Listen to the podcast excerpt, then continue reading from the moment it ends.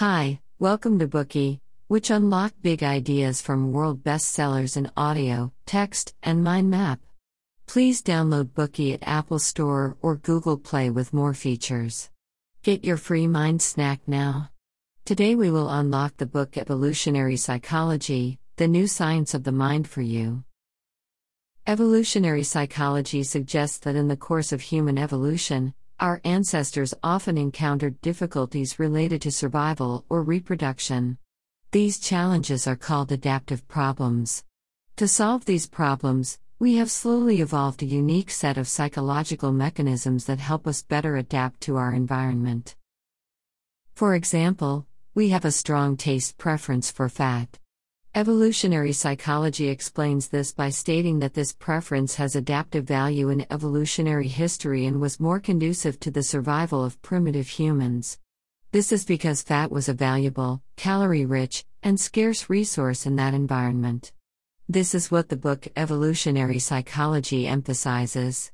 Humans have slowly evolved a series of psychological mechanisms over the course of evolution to help us solve problems and thus better adapt to our environment. But in the case of fat preference, evolutionary psychologists remind us that the mechanisms that have been able to successfully solve problems in evolutionary history don't necessarily help us solve problems in our modern environment. Today, for example, a taste preference for fat can make us overweight and even bring us various diseases. As a landmark work in evolutionary psychology, this book sheds light on how adaptive problems in evolution affect our psychological mechanisms and the critical features of the psychological mechanisms formed by evolution. The author David M. Buss is a leading figure in evolutionary psychology.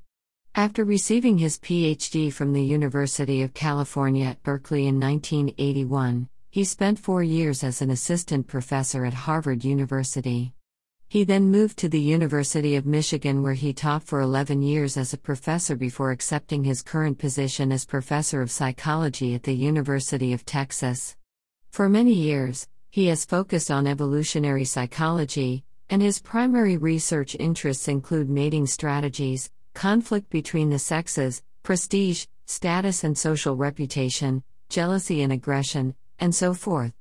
With his years of research on evolutionary psychology, he combines evolutionary psychology with biology, psychology, genetics, and sociology, thus making us realize that some of our psychological mechanisms and behavioral preferences today are inextricably linked to the environment in which we live. In this Bookey, we will talk about the psychological mechanisms humans have developed to adapt to the environment in the following four parts. Part 1 Evolved Psychological Mechanisms for Dealing with Survival Problems. Part 2 Evolved Psychological Mechanisms for Dealing with Mate Selection. Part 3 Evolved Psychological Mechanisms for Dealing with Family Problems. Part 4 Evolved Psychological Mechanisms for Dealing with Problems of Group Living. Let's start with the first part and see what psychological mechanisms humans have developed in response to survival problems. When talking about evolution, we have to mention Charles Darwin, the author of On the Origin of Species, which we have explored in the book Why Evolution is True. According to his theory, an organism can survive for many years but not necessarily pass on its inherited qualities to future generations. If an organism has more offspring than others, its characteristics get passed down to future generations at a relatively higher frequency. Therefore, Reproduction is necessary for survival. At the same time, survival is also a prerequisite for reproduction, because to reproduce, organisms must survive.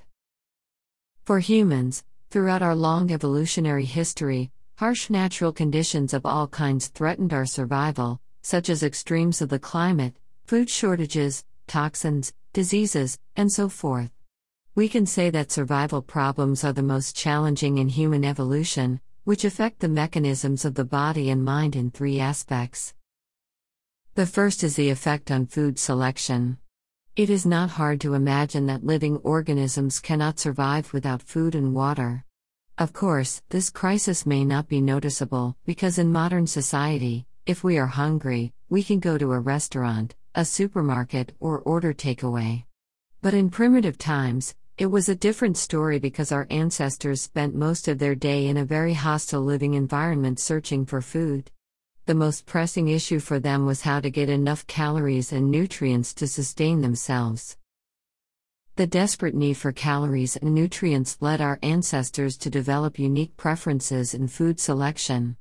Studies have found that in a primitive tribe in Tanzania, Honey was the most popular food because it contained the highest amount of sugar and calories and best met our ancestors' energy needs. It has also been found that humans dislike bitter and sour foods because the taste is often an indicator that the food is toxic. Humans also have a strong aversion to new foods, which is known as neophobia. The second aspect of our psychological evolution influenced by survival problems is our preference for habitat selection.